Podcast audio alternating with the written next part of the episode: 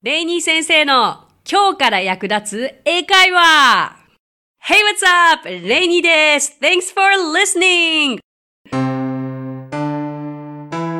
私はですね、 English Partners という教育からエンターテイメントまで英語に関わる面白いことなら何でもやってしまおうという女性だけのグループのリーダーをしています。そして3歳の娘のママでもあります。短い時間ではありますが楽しんでくださいね。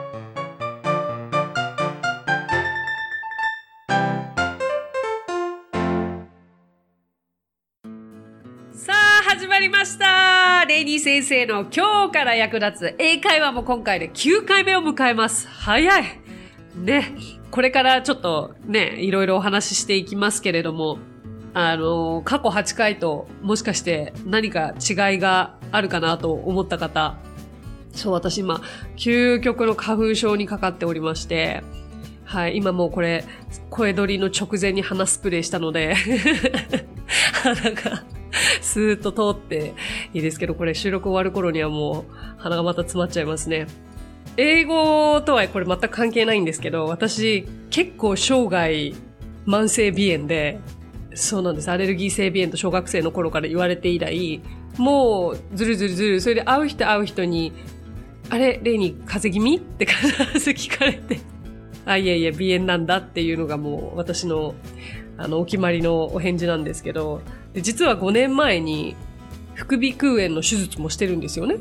そう、大手術。もう全身麻酔の大手術で、そう、ちなみに耳鼻咽喉科っていうのは、アストラリンゴロジーというなかなか難しい英単語で私も通っていたから知ったんですけど、そうで、しばらく体調良くて、もう信じられないぐらい自分の声も変わったし、味覚も変わったし、うわ、これでもう、もう最高だと思って、で、本当に手術が痛かったから、もう二度とあの手術はしないと思って、もう、あの、副鼻腔炎にならないためにはっていうのを調べ尽くして食事から何から全部変えてものすごくいいコンディションにしたんですけれども結局副鼻腔炎は治っても根本的なアレルギーは体からなんて治せないからやっぱり季節が変わったりとか、で、ちなみに私その手術をしてから半年後には妊娠をして、妊娠性鼻炎っていうのもあるんですよね。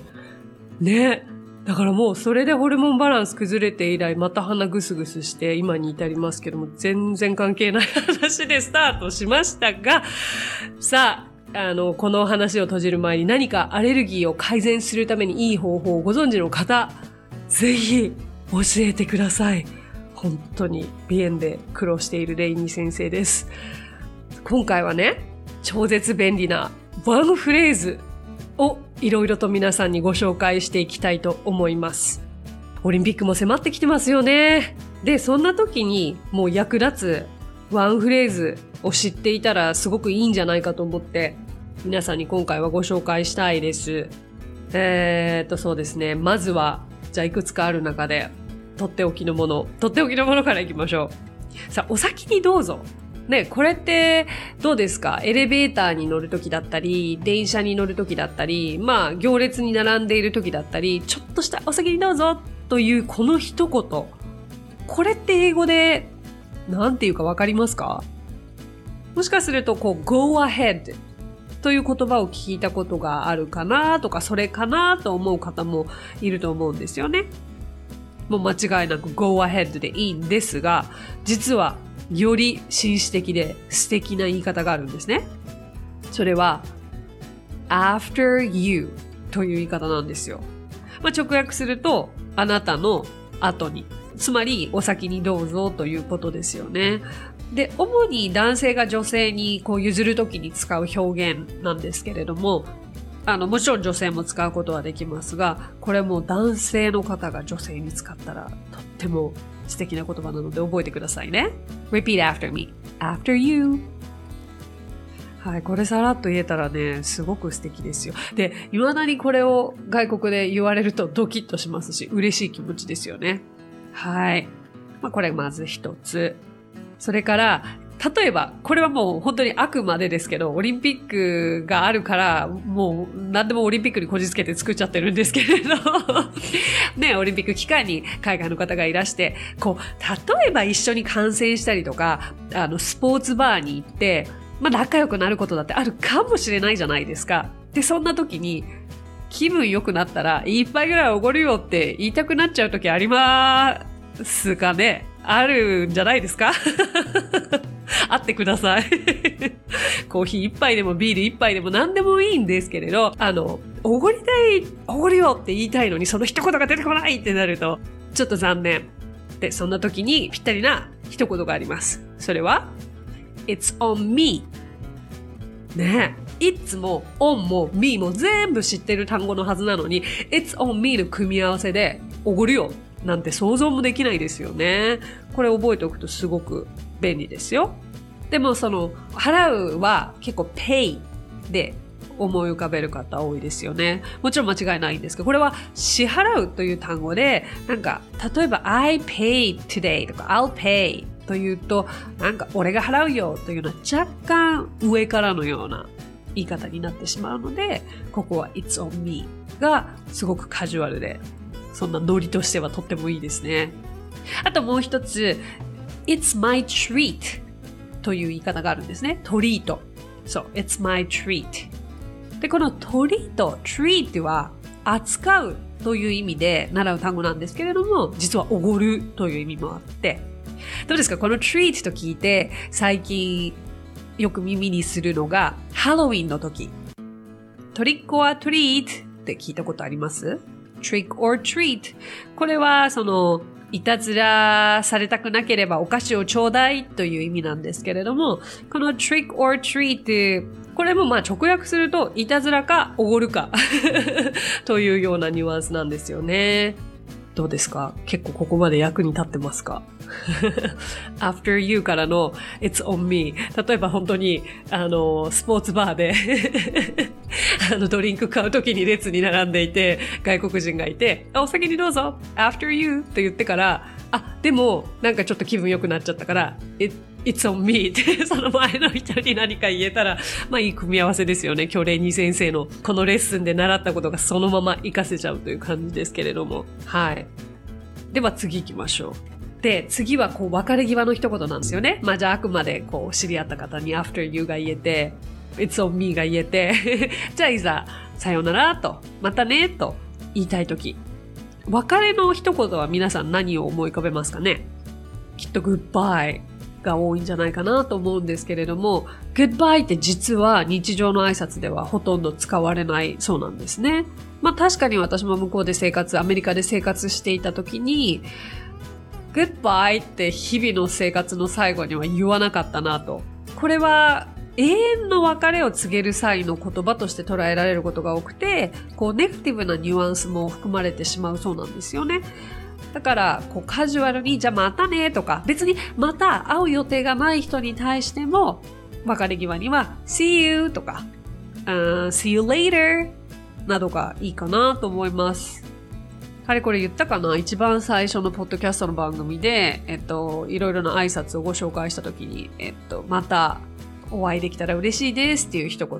hope to see you soon 私大好きな一言なんですけど、あの see you, hope to see you soon で別にこの物理的に実際に会う会わないは本当に別としていいんですよ。英語って。で、日本人はとても、日本人はというかまあ一部の方はとてもこう真に受けてしまう。まあ私はとってもそうだったんですけど、例えば see you later と言われたら本当に実際に後で会うものだと思って待ってたし、でも see you later って later って後でって本当の意味での後でじゃないから、またねってことですよね。で、hope to see you soon もまたお会いできたらいいですねというニュアンスなので、別れ際にはとっても便利な一言ですよね。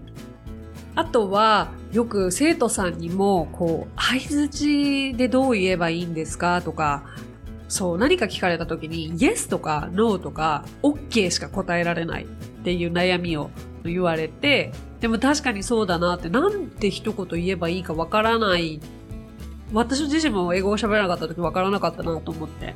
で、知っておくと便利なのが、本当に、あ、わかりましたっていう時にはカジュアルに sure, s-u-r-e の sure っていうのはとってもいいですよね。OK とか Yes 以外に Sure っていうのはすごくいい単語の一つで、あとこれ飲食店で働いている方必見。私自身、あの、飲食店店員の方に教えるときに、かしこまりましたは、sure だとカジュアルすぎるので、certainly という言葉を教えてますね。はい。だからもう何かと質問されたら certainly とお答えくださいとお伝えしています。そうで、もう超絶便利なフレーズっていうことで、もうあげればきりはないんですが、まあもう出会い頭の挨拶は What's up? 最近どう？ですよね。これ前やったと思いますけど、答え方としては Not much 特にないよと言いたければ Not much でいいし、あとお疲れっていう時にあお疲れだけではないんですけど、そのお疲れ様っていう言葉がそもそも英語にはないんですよね。まあ、場面によりますけれども、あの、またねっていう時にも take care は使えるし、お疲れっていう時にも take care が使えるし、これも超絶便利な一言フレーズですよね。あとは、マジでとか、ありえない、信じられない。これは、相づちの時には no way っていう一言も言えます。そう、なんとかなんとかなんとかって聞かれた時に、おうとか、ふふとか、本当に答え方がわからない時ってこのぐらいしか言えないんですよね。でもそういう時に一言でも、Oh, no way! Really? Wow! 言えるようになると、ちょっと会話が弾んでる感出てきますね。あとなんかちょっと、こう、気分が乗ってきて 英語が実際私も話せなかったけれど、何かこう相手を楽しませたいっていう気分になる時があるんですよ。合ってるか合ってないかわからない英語を頑張って使って、でもそれ冗談だよっていう風なオチを持ってきたい時、これ一言付け加えると便利なのが just kidding。この一言がないと相手にそれを本気と捉えられてしまって ちょっとなんかオチのはずだったのになんかリアルになってしまうという。この just kidding もすごく便利ですね。で、逆に、え、冗談でしょ？とか、それ本当なの？って言いたいときに、are you kidding me? っていう言い方があります。are you kidding me? 初めて聞いた方もいると思うので、じゃあちょっと、repeat after me. are you kidding me? とか、just kidding という言い方ですね。just kidding ってさらっと言えたらかっこいいですよ。まあ、例えば just kidding をどういう時にじゃあ使うかということなんですけど、まあ外国人の方のジョークのセンスと日本人のジョークのセンス、あの、ツボというんですね。ツボは、うん、ちょっと違ったりもするから、こっちにとっては全然ジョークに聞こえないこともあるけれど、まあわかりやすく、わかりやすくってなんだ。例えばね、えっ、ー、と、道案内をしています。で、そこにめちゃくちゃ大もう信じられないぐらいの豪邸があったとします。あ、あ、ここ私の家って、This is my house ってこっちが言ったとして、向こうがえー？って驚いてる瞬間に、あ、just kidding とか、これは極端な例ですけれどもね。こんな感じで、相手を何かこう、笑わせるきっかけを作った時に、just kidding と言えばいいでしょう。で、逆に、ね、我々は、例えば英語がに自信がないのに頑張って英語を外国人の方に使おうとしている中で、まあ、ジョークなんて言う余裕はないかもしれないですが、向こうの方は真剣な顔して、なんとかなんとかといきなり言ってくる可能性があるわけで、で、それをこっちが、え？本当に？って信じた瞬間向こうも just kidding と言ってくるわけですよ。えっとね、これ結構どっちかのパターンがあって、その、本当に笑えないことに対してのジョークを言ってきた場合、例えば不謹慎なことを相手が言ってきた時とかは、はぁ、that's funny っていう言い方するんですよ。これ面白くないですか ?funny って面白いっていう意味じゃないですか？だけど、これをなんで皮肉っぽく強く、oh, that's funny とか言うと、はあはあ、面白いねっていういいなニュアンスになる。だから面白いと口では言ってるけど全然面白くない。まあ、あとはリアルに、もう that's not funny ね、全然面白くないという方もできますし、本当に面白かったら That's hilarious これ聞いたことないですよ。でもそれ最高だね。hilarious という言い方だったり、Oh, that's so funny って本当に笑いながら funny っていうこともできる。なので、もし just kidding という言葉が飛び交った時には、まあね、最初に言われた時はもう笑うしかないと思いますけれども、ちょっと余裕が出たら本当に面白かったら、Oh, that's funny! 本当に面白くなかったら、That's not funny! と答えてみてください。さあさあ、じゃあ、次は、わかりました。理解したよっていう意思を示すときに、なんていうかわかります？想像できます？なるほど。今、スタッフの方に聞いたら、えな、なるほどとか分かったよとか、どういうふうにお答えになりますかと聞いたら、exactly と返ってきました。exactly っていうのは、うーん、その通りというのが多分的確な意味かなと思っていて、言われたことに対して、あ、分かったよ、OK、OK っていう時は、まあ、OK というとカジュアルすぎるんですよね。だから、got it。うん、I got it。わかります ?get の過去形で got it。あ、got it, got it って言うと、OK、分かったよっていう意味なんです。もしくは、understand っていう単語ありますよね。理解する。これを過去形にして understood という言い方もできます。これらの方がより自然な受け答えですね。exactly というと、こう、相手に対して同意してる形なので、ちょっとその、分かったよという答えとしてはずれてるかなというところですが、でもこれがね、生の声ですしね、一般的には、多分教科書にはそういう風に載っているのかなと思うので、ぜひ覚えてください。あと、これ私、キッズの生徒さんたちに必ず言ってもらっている一言というのがあって、それが何かこう物事を終えたり、例えばこう、ね、ノートに書き物をしていて、じゃあ終わったら教えてねっていう時に、この一言を使ってくれと言っているのがあるんですけど、それが、I'm done なんですね。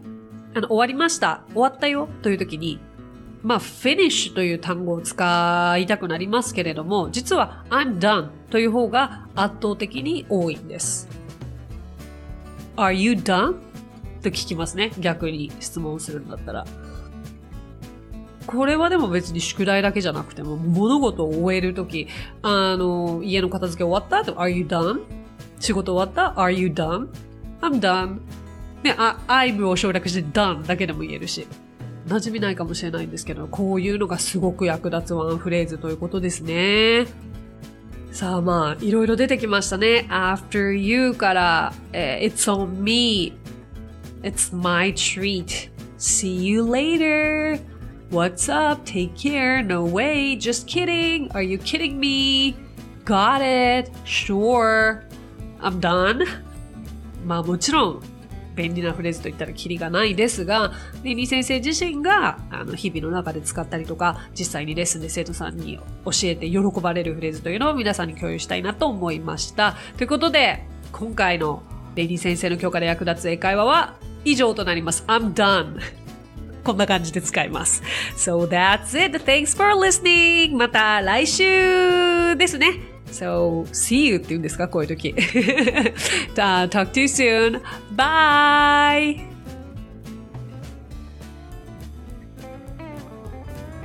配信を聞き逃さないためにも各ポッドキャストで登録やフォローをお願いしますさあここでレイニー先生の活動をご紹介させてくださいまずはイングリッシュパートナーズの出張英会話スクールでは私たちと楽しく英語を身につけたいという生徒さんを随時募集中。オンライン英会話レッスンもやっていますよ。そしてアプリレイニー先生の動画で簡単英会話がApp Store より配信中。声優気分で英会話を学習できる動画学習アプリです。またイングリッシュパートナーズが出演している1分で見る英語辞書動画あれこれイングリッシュこちらはインスタグラム、ツイッター、フェイスブック、そして YouTube で毎日配信していますのでチェックしてくださいね。最後に私の YouTube チャンネル、レイニー先生の必ず役立つ英会話も要チェック。そしてこのポッドキャストと全方向から攻めていけば常に英語に触れられますね。ということでまた来週。お相手はレイニーでした。Thanks for listening. Talk to you soon. Bye.